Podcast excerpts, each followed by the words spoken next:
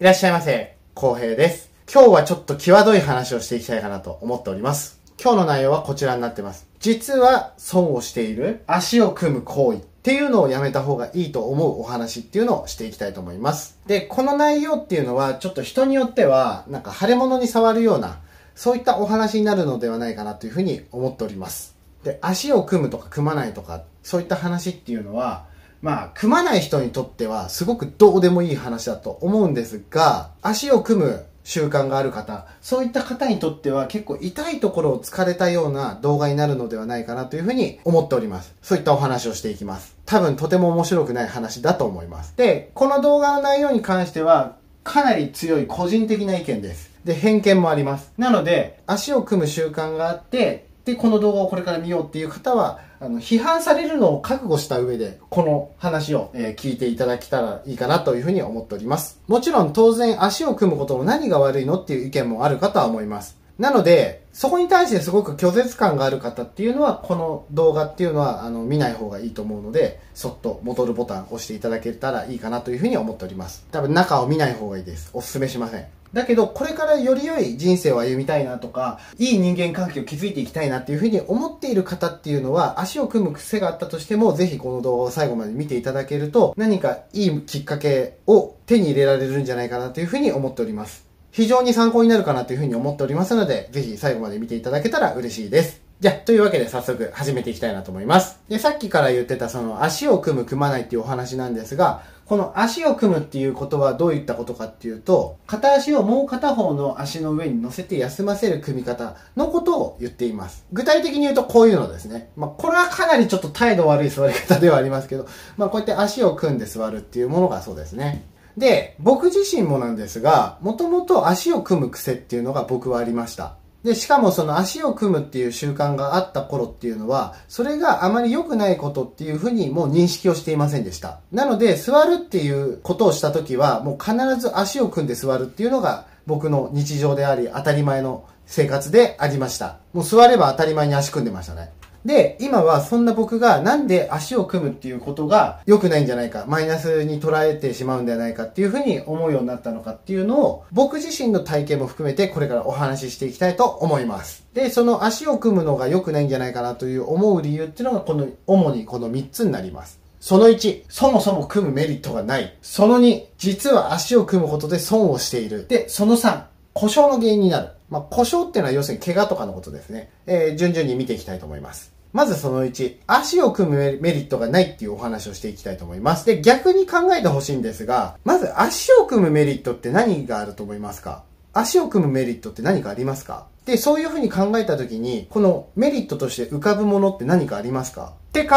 えたときに、僕自身は特にないんじゃないかなっていうふうに思いました。ですが、まあ、中にはよくその足を組むっていうことは、とても楽だからっていうふうに答える方っていうのは結構多いんですね。で、そういった意見っていうのもやっぱりよく目にします。ただ実際僕も足を組んでた時っていうのは足を組んだ方が実際楽だなっていうふうに思っていました。なのでこの意見はまあメリットって言っていいのかわからないけど、まあ楽だと思う、思ってるっていうとこはあります。足を組んでる人からしたら。ですが、足を組むっていう行為って多分小さい時にやってた人ってあんまりいないと思うんですよ。だここでは幼少期って書いてますけど、その小さい頃に足を組むっていうこと自体を考えたことも多分なかったんじゃないかなっていうふうに思うんですね。で、僕自身も何を思ったのか、なんか足を組んでる人を見てかっこいいっていうふうに思ったのか、もうちょっといまいち覚えてないんですが、でもなんかその足を組むっていう行為をね、真似するのを始めたんですね。で、足を組むようになったのは、その真似をするようになったのがきっかけでした。多分かっこいいとかって思ってたんじゃないかなと思います。ただこの最初に足を組み始めた時って、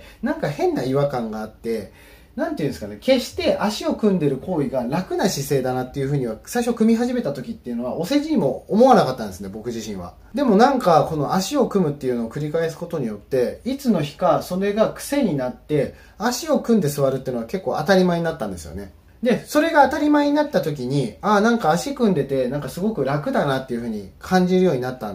多分そんな感じだったかなというふうに覚えてます。思ってます。で、その足を組む行為っていうのが、なんていうか、こう、中毒性があるんじゃないかなっていうふうに思うんですね、僕は。で、その中毒性っていうのは、例えば酒だったりとかタバコだったりとかそういったものとも一緒なんじゃないかなというふうに思ってます。まあ、特に科学的根拠はないので僕の憶測妄想でございます。ですが、この酒やタバコって、ギャンブルなんかもそうなんですが、酒、タバコ美味しいとか、そういったことを最初から理解して始めてる人っていうのは多分いないと思うんですよ。で、こういったものは酒、タバコ、ギャンブルっていうのは何回か繰り返しやっていくことで積み重ねていくことで日常に馴染んで、あ、美味しいな、吸ってて美味しいな、酒うめえな、ギャンブル楽しいなっていうのはだんだんその日常的に繰り返すことによってなんかその良さっていうか楽しさみたいなものが分かるようになっていくんですね。で、そこから気づくとそれがもう当たり前になりすぎて、もう自分は中毒になり、依存するようになり、で、やめられなくなるっていうのが、こう、社会問題とかではあります。で、この足を組む行為っていうのが僕はこれにすごく近いことなんじゃないかなっていうふうに思ってるんです。で、足を組む行為っていうのは別に最初から楽な行為ではないじゃないですか。どっちかって言えば足を組む癖がない時って、足を組む方がきつかったと思うんですよ。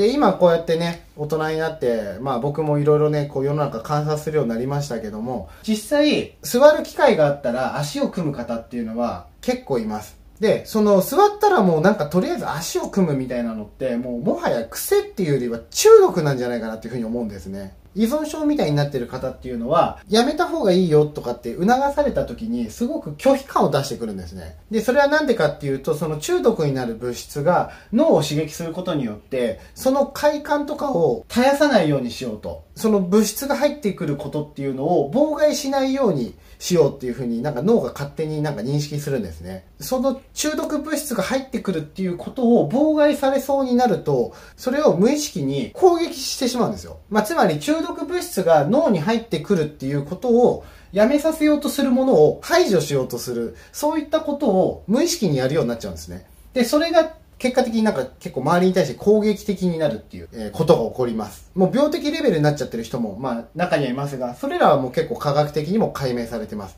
例えばアルコールだったりとかタバコなんかもそうですが、特にアルコールは多いですよね。アルコールをやめるように促されることでめっちゃ凶暴になる人とかいるじゃないですか。で、話を戻すと、足を組むことによって脳が何か快感を得ているのかどうか、足を組むことによって何か中毒物質みたいなものがこう出て脳を刺激しているのかどうかとか、そういったことに関しては僕はわかりませんが、でも実際に足を組むことを注意されて、なんかそこに対して嫌悪感を示す人、反発する人、拒否感を出す人っていうのは一定数いるっていうふうな僕はそういうふうに認識してます。それは事実じゃないかなっていうふうに思ってます。かたくなに足を組むのはやめない人もいるじゃないですか。だかそれは一種の中毒、依存なんじゃないかなというふうに思ってます。とはいえ、まあ、酒だったり、タバコだったりっていうのは、いわゆる嗜好品と言われるものなので、まあ、自分でお金出して買う楽しみみたいなもの、そういったものですから、まあ、個人個人の問題ですよね。なので、本来外野が無理にやめた方がいいよとかって諭すものではないので、まあ、特に害がないんだったら周りにそのやめた方がいいよっていうのは言わない方がいいです。まあ僕はやめた方がいいと思うけどね。で、こういった足を組むっていうことに関しては、国によっても考え方っていうのは結構様々で、特にこのお国柄によっては結構公式な場所、パブリックな場所で足を組むのが結構当たり前みたいな風に言ってるそういった文化がある国っていうのもなんか一定数あるようです。まあだけど、足を組むことは、いや、海外では当たり前だからみたいなことを言う人がいるんだけど、まあ一応ここの動画を撮ってるここも含めて、あくまでここは日本なので、そこで生活をするのを前提のお話をしてます。なので、海外を引き合いに出すことは僕はしません。そこは足からずということで。ただ、足を組むっていうことをしなくても、海外の文化の中で溶け込んだりすることができるのであれば、無理に組む必要はないんじゃないかなというふうに思ってます。足を組まないと外国の人は傷つくとかだったらなんかどうなのかなと思うんだけど、別に傷つかないんだったら別にあえて組む必要ないよねっていうふうに思ってはいます。で、続いて、足を組むことによって損をしているんじゃないかなっていうお話をしたいと思います。で、足を組む行為っていうのは、まあ一般的にはなんか失礼な行為じゃないかなっていうふうに認識されていることが多いかなというふうに思います。特に、他人に与えるメリットっていうのはないんじゃないかなというふうに思ってます。足を組むことによって相手が、あ、嬉しいっていうふうに思ってもらうってことは多分ないんじゃないかなっていうお話を、えーこれからしていきます。特に人間っていうのはこの第一印象っていうのがすごく大事なので、特にこう初対面の相手っていうのが足を組むっていう行為をしているとなんか普通に考えたら偉そうだなっていうふうに思いませんか？少なくとも僕は初対面の人間が僕に対していきなり足を組んでくるっていう行為をしたらすげえ高圧的だな偉そうだなっていうふうに僕は感じます。あこの人足組んでる。めっちゃフレンドリーやんけ。嬉しい。俺ハッピー。もう全然足組んでみたいなふうに思っている方？そういうふうに思いますこの人めっちゃ足組んでくれてる嬉しいみたいなふうに思います多分思わないかなと思うんですよね。まあ、考え方によっては、今言ったみたいにリラックスしてくれてるなとか、そういった風に捉えることっていうのはできるかもしれません。ですが、まあ、普通は警戒しますよね。初対面の人間がなんかいきなりそんな態度を取ってきたらさ、なんか大丈夫かなと思いますよね。だから僕もね、仕事だったりとか日常生活で、まあいろんな人とね、こう接することはありますが、特にこう、まだそんな親しくない間柄だったり、初対面みたいな人が、それでもいきなり目の前で足を組んでくるってことはよくあります。で、僕が思うのは、そういった方々っていうのは、なんであえて足を組むのかなっていうふうに僕は考えたりします。だって、足を組む行為っていうのは、足の裏を相手に向ける行為なのですよ。で、足の裏っていうのは本来地面を歩いてるものなので、まあ汚いじゃないですか。で、例えば電車に乗ってる時に、隣の乗客が組んでる足が自分の方を向いてたらなんか嫌じゃないですかだって、うんこ踏んでるかもしれないような足の裏、もう汚い足の裏がこっち向いてるわけですよ。もうしょんべんやゲロやうんこを踏んでるかもしれない。虫を踏んだりとかもしてるかもしれない。そういった足をこっちに向けられるのはすごい不快だし、足を組んだまま食事してる人ってのもなんかご飯食べ行ったりすると結構よく見かけます。カウンター席で隣の人とかが足組んでてめっちゃこっちに向いてても嫌だし、足を組んで飯を食うっていうのはそもそもマナー違反です。本当気をつけた方がいいです。飯食いながら足組む癖がある人、気をつけましょう。で、僕は美容師っていう仕事を普段しているんですが、まあお仕事をしていると、まあ僕は職場美容院ですから、で、そこの客席に設置された鏡台の足元っていうのも結構ね、足を組むお客さんによって汚れたりするんですね。で、どういったことかっていうと、ちょっと今画像をね、参考に出しましたが、まあ結構ね、足を組むお客さんが、足を組んだ時にこの壁に足裏がこう擦れて、この辺とかがめっちゃ汚れるんですよ。だから、結構ね、掃除めんどくさいんですよね。だからもう結構ね、掃除がね、実はほんと大変でめんどくさくって、あの、鏡の下とかっていうのはね、足組まれると、結構足の裏が壁に擦りつくことによって汚れてしまうんですね。で、それを掃除するっていうのはね、結構意外と大変なんですよ。だから個人的にはね、あの、絶対やめてほしいなって、こう、美容師の仕事をしてる立場としては思います。もう美容師に対して余計な手間をかけてしまいます。余計な時間を使わせてしまうので、本当に相手の時間を奪いたくないなっていうふうに思う方は、その気をつけた方がいいです。美容院で足を組む行為も。リラックスする場所ではありますが。だから自分が足を組むことが楽だというふうに思ってても、他人に苦労をかけたり、えしてしまう可能性があるので、そこは注意が必要かなというふうに思っております。で、他人に不利益を与えてしまう人っていうのは人生で成功できない、お金を稼げる人になれないんじゃないかっていうふうにはまあよく言われてますし、実際僕自身もやっぱそうなんじゃないかなっていうふうに思ってます。だから僕は足を組むのをやめたっていう、足を組まないようにしてるっていう、そういった理由があります。そういう意味で気をつけてます。なので、あの、ちょっとでも共感していただけましたら、そこを気をつけた方がいいんじゃないかなというふうに思います。というわけで結論としては自分が足を組むことによって相手に何かメリットを生むことっていうのは基本的にはないと思います。美容師目線で足を組むデメリット。これについてお話ししたいと思います。まず最初になんですが、美容院で来店されてきましたお客様について、僕が担当した時に足を組んできたら警戒をします。みんながみんなそうではないかもしれませんが、一定数そういう美容師ってのはいます。担当したお客さんが足を組んできたら、美容師は警戒します。少なくともそういった方はいます。で、なんでそう思うのかっていうと、単純に、このお客さん急に俺の目の前で足組んできた。何考えてんのかな？え、この人もしかして怒ってるのかな？とかってちょっとね、ビビっちゃうんですよね。怖怖いなって思っちゃうんですよ。うわー、偉そうやな、みたいな。注文細かそうでめんどくさそうだな。えー、この人何？えー、クレーマーだったら嫌だな。本当に嫌だな。どうしよう。えー、なんか怖いお客さん俺当たっちゃった？とかみたいなことをね、なんか考えるんですよ。まあもう余計なこと話さないで、なるべく早く帰ってもらえるように、もう言いなりになってさっさと終わらせて帰ってもらおう。あわよくば、あんまり態度悪い感じだったら二度と来てもらえないようにしてやろうみたいな風にね、なんかちょっと思っちゃうんですよ。やっぱりそういうことをね。だからなんかへんてこそうなお客さんだったらもうとにかくね、無心になってね、早く仕事を終わらせようとします。早く帰ってもらう努力をします。だからお客さんのためによく長居してもらって、あの、リフレッシュしてもらおうとかそういうことを思いません。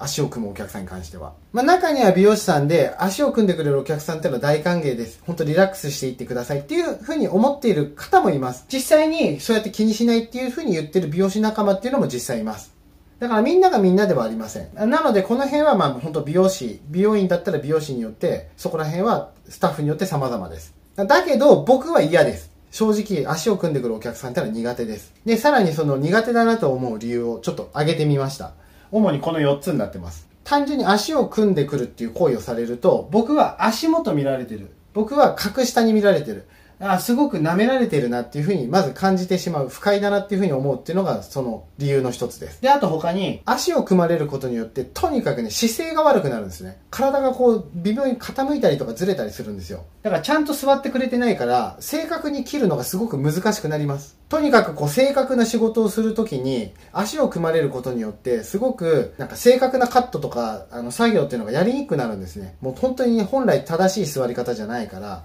やめてほしいなっていうのが本音です。でさっきもお話ししましたがあの足元のところが足組まれることによって壁に足の裏をこすりつけられたりとかしてると結構そこが汚れて掃除が大変になるんですね。だからそれが嫌だなっていうのが仕事してて思う理由の3つ目です。で最後ですけどもあの作業するときこの美容師だったらこのクロスっていうこの髪の毛が服につかないようにこうやってかぶせますよねこうやってクロスっていうのを。あれから足がはみ出るんですよ。足組まれると。なんか無駄に足をビーンって伸ばされるんで覆いきれなくなるんですねあのカバーで。今度はその靴を汚さないようにしよう。足をはみ出た足を汚さないようにしなきゃいけないっていう風に余計な気を使う必要が出てくるんですね。もうねとにかくねそれがめんどくさいんですよ本当に。そこを足に毛がつかないように、足に薬が飛び散らないようにとか結構気をつける必要があるんですね。こうやって足を組むっていうだけで、単純に美容師にそれだけ負担がかかってます。例えば足を組むこと大歓迎だよ。気にしないで。私はそういうの気にしない。リラックスしてくれて嬉しいっていう美容師さんにとっては、なんか舐められてて不快だとかっていうのは多分ないとは思うんです。ですけど、さっき言ったその不快に思うっていうこと以外の負担っていうのは、それでもかかってくるんですね。どんな美容師さんにも。ちゃんとした姿勢で座ってくれてないから正確なカットができないとか、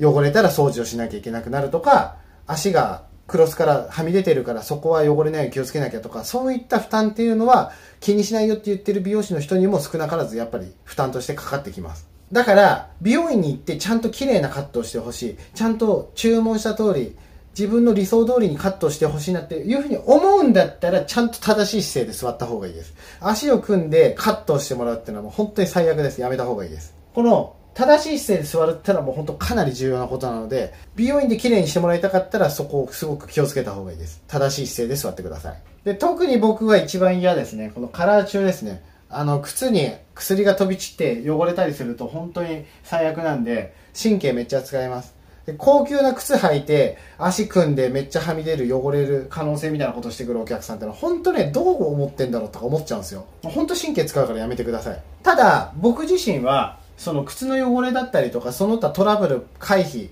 そういったことのために足を組んでくるお客さんに関しては足を組むんじゃないと僕は伝えてます。言い方はもうちょっとマイルドですけど。あの足を組むお客さんに関しては足組まないでもらっていいですかってはっきり僕は言います。で同じようにテース足を組まれるのが嫌だと思ってる美容師ってのもいます。美容院に関してはより良い技術サービスだったりとかそういったものを受けたいんであれば、美容院行った時に作業中に足を組む行為っていうのは絶対やめた方がいいです。美容院で足を組んでる方、身に覚えがある方、ぜひ気をつけてください。で、足を組むことによって損してるパターンについてちょっとお話をしたいと思います。まあ、学校生活を送ってる学生さんの気持ちになって考えてみてほしいんですが、実際、学校で足を組んで偉そうな態度で授業を受けていたら、どうなると思いますか？まあ、そんな生徒は多分注意されますよね。あの、校長先生が話してる時とかに椅子に座って足組んで座ってる生徒とかって多分先生に鉄拳制裁食らうと思うんですよね。お前なんだその態度はって絶対言われると思うんですよ。で、あとは就職だったり、お受験。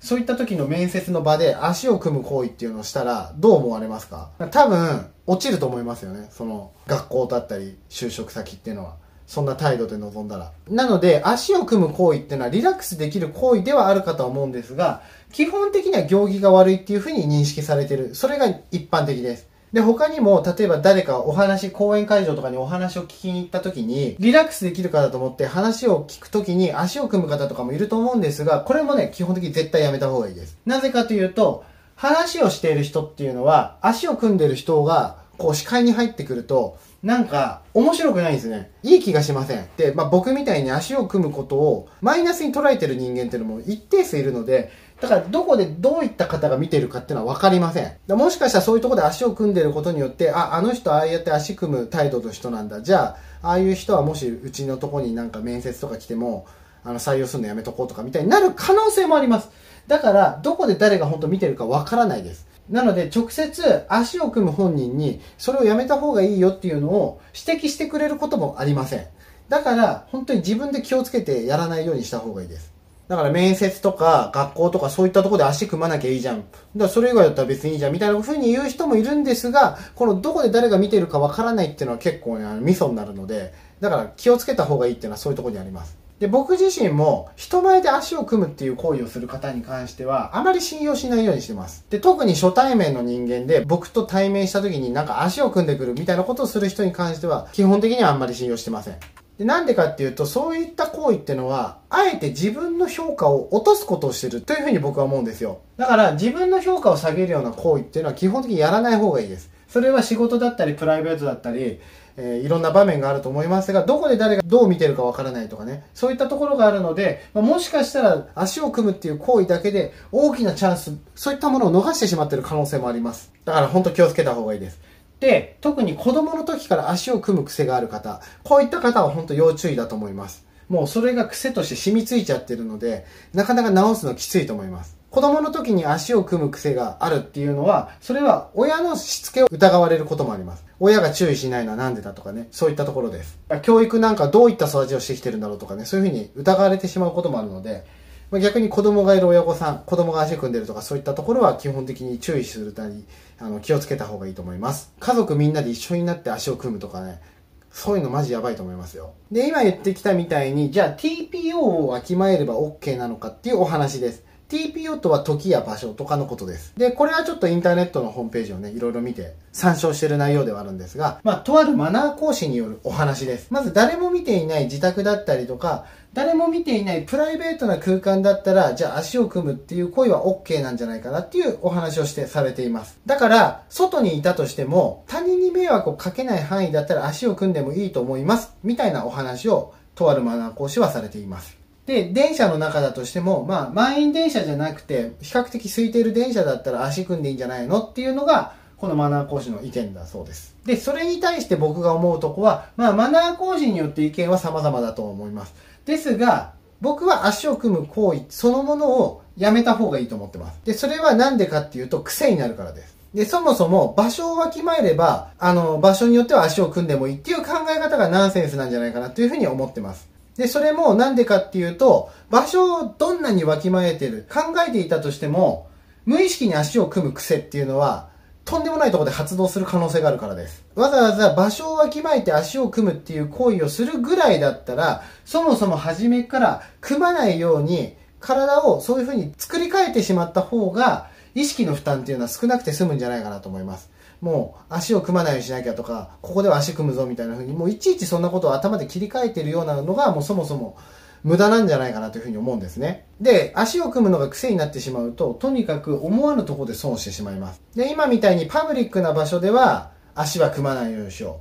う。自分が好きなところ、自分の空間だったら足を組むようにしようみたいなことをやってると、それでも無意識に足を組んでしまうことっていうのが出てきます。絶対に組んじゃいけないような場所でも無意識に組んじゃうみたいなことって絶対起こりうるんですね。で、それはとんでもない場所で起こります。で、僕自身も仕事でちょっと一瞬気が抜けてしまった時に無意識に足を組んで上司に失礼な態度をとってしまったことがあります。で、同じように僕の同僚がやっぱり足を組んじゃいけないような仕事の場面で足を組んでしまって、その彼はもう本当にね、あんまりいい場面じゃないところで足を組んでしまったので、結構厳しく注意されてましたね。で、そういったとこをね、見たことっていうのはね、結構ちょいちょいあります。で、これは足を組むっていう、いらぬ癖のせいで自分の評価を落としたわけになります。僕もそうです。これらの評価っていうのを挽回しようと思ったら、もうそれはね、すごく時間もかかるし大変なんですね。一回マイナスになった評価っていうのをプラスに持っていくっていうのは本当大変なことです。だったら初めから足を組む癖っていうのをつけていなければ、こういうことにはならなかったですよね。で、最後、じゃあ、あの、故障の原因になる、怪我の原因になるっていうお話をしたいと思います。足を組むの良くないよとかって話はよくこの怪我をする可能性、体を痛めてしまう可能性があるからやらない方がいいよっていう意見が多いです。でもそれは表向きそうやって諭してるだけであって、少なくともやっぱり足を組まれることを不快だと思ってる人が相手を傷つけないようにそうやって言ってる部分ではあります。だけど実際に体に良くないのも事実ではあるようです。だから体に良くないから組むのやらない方がいいよみたいな風に言われたことがある方、それはそれを表向きの理由として言ってるだけで実際は相手に不快だと思われてるからです。そこはちょっと気をつけた方がいいです。で、美容師にとっては腰ってのは結構大事な要素になってきます。で、これは腰痛だったり、あと例えば膝の痛み、こういったものによって美容業界を去ってしまう方っていうのも結構多いです。僕も何人も見てますし、僕より全然若くて、そんな腰痛とかを発症するような年齢じゃないような子でも、それで辞めてしまった子っていうのも結構いっぱいいます。で、こういった膝の痛みだったり、腰痛だったり、そういったものを発症する方、そういった方々に共通するのは、もう本当にね、姿勢の悪さです。そしてそういった方々はみんな足を踏む癖を持ってます。これは僕が今まで見てきた中で、あの、一つ足した結論です。僕の。これらはもう本当年齢に関係なく、もう腰痛持ちの人って面白いぐらいにみんな足組むんですよ。もう本当に足を組む人ばっかりです。もう体が痛い、腰が痛いとか言ってる人って絶対足組んでます。で、体の姿勢とかっていうのを普段気をつけてる方の方がそういうこと言わないし、姿勢が悪い人の方が腰が痛いとか言ってんのに、それでもなんかまた体ねじって足組んだりしてます。で、足を組むとそのように体にねじれが生じてしまいます。これが癖になって、もう歪んだまんまどんどんどんどん時が経ってしまうと、もうそのまま体が変形しちゃうんですね。骨が変形。骨変形じゃないな。関節が変形っていうのかなまあ、僕は医者でも何でもないのであんま偉そうなことは言えませんがでも少なくともそれは骨だったり関節なんかに負担を生じさせて、まあ、それが仕事をする上で故障だったり怪我だったりそういったものの原因になる。っていうのはお話として聞いています。あの医療関係の方から。だけど医学的には良くないっていうのはなんか事実としてあるようなのでちょっと強く言わせてもらいます。本当にあの体に良くないです。足を組むっていうのは体をねじれさせる行為なので。で、やっぱり美容師の仕事を長年継続していく上で、姿勢ってのはやっぱりかなり重要だなと思うし、で、ここに気づかずに、もう体を悪くしてしまって辞める人っていうのはとても多いです。で、もしかしたらこれは美容師に限らずかもしれません。どんな仕事でも、やっぱり体の状態を悪くしてしまう。あの、痛いとかね、腰痛とか膝とかそういうのを悪くする人、それによって仕事がなんか、影響出てしまう人っていうのは少なくとも足を組む癖っていうのがあるんじゃないかなと思います。美容師に限らず。ただ僕は今動画でこういったことをお伝えしていますが、僕がこうやって普通に喋る上では、その姿勢、足を組まないとかね、そういったことの重要性っていうのを理解してくれる人っていうのは、まあ、ほぼいないですね。もう僕がそれを言って、どうこうしようっていう気もないし、まあ、そもそもそれを人に伝える機会っていうのも、まあ、ほぼないです。減りました。僕は美容師の仕事をしてて、若い子で足を組む癖がある子とか、アシスタントの子でこう技術を教えるときに、そういった普段癖がある子とかには、昔は言ってました。でも今はそうやって指導する機会があんまりないので、まあ実際その機会は減ったっていうことを書いてます。で、まあ美容師に限らず、やっぱりいい仕事を効率よく負担なく、え、こなしていこう、体にいい状態でこなしていこうっていうふうに思ったら、やっぱりその、普段の姿勢、体の姿勢っていうのもすごく大事なんですね。やっぱり体が大事だからこそ、長年仕事で活躍できる、えー、そういったことがあると思います。で、それは、例えば野球選手だったりとか、そういったアスリートなんかも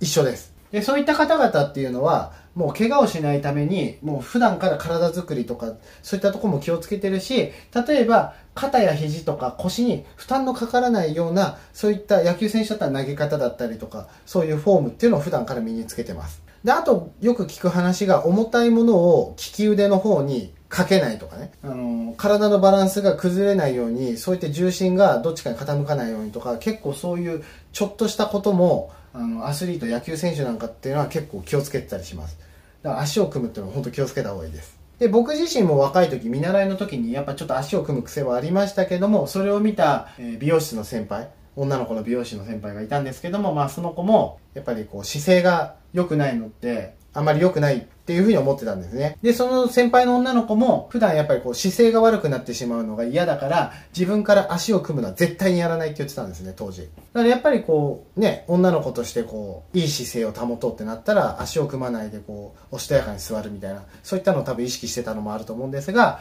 まあ今思えば本当にそういうふうに言ってもらったそういうふうに言ってたっていうのは僕の中で結構大きいので、まあそこに関しては本当にもう感謝してる部分でもあります。足を組まないって自分から絶対足組まないんだっていう若い女の子ってなかなか珍しいんじゃないかなっていうふうに思うんですね。なので悪いことは言いません。健康のために足を組むのは本当にやめた方がいいです。はい。というわけで今日のまとめに入ります。もうとにかくね、人によっては本当に面白くない内容だったと思います。もうめちゃめちゃつまんない内容だと思います。だけど、これからの人生をちょっとでもより良くしていきたいなっていうふうに思うんでしたら足を組む行為っていうのは一回ちょっと見直した方がいいんじゃないかなっていうのは僕がこの動画で今日お伝えしたかったことでございます。少しでもこれを見てくださった方の心に伝わりましたらぜひ明日から足を組まないようなそういった人生生活っていうのを心がけていただけたらえー、嬉しいかなというふうに思っております。ぜひ参考にしていただけると幸いでございます。きっと人生が好転していくんじゃないかなというふうに思います。このチャンネルでは鉱山で金を掘り当てるような発見と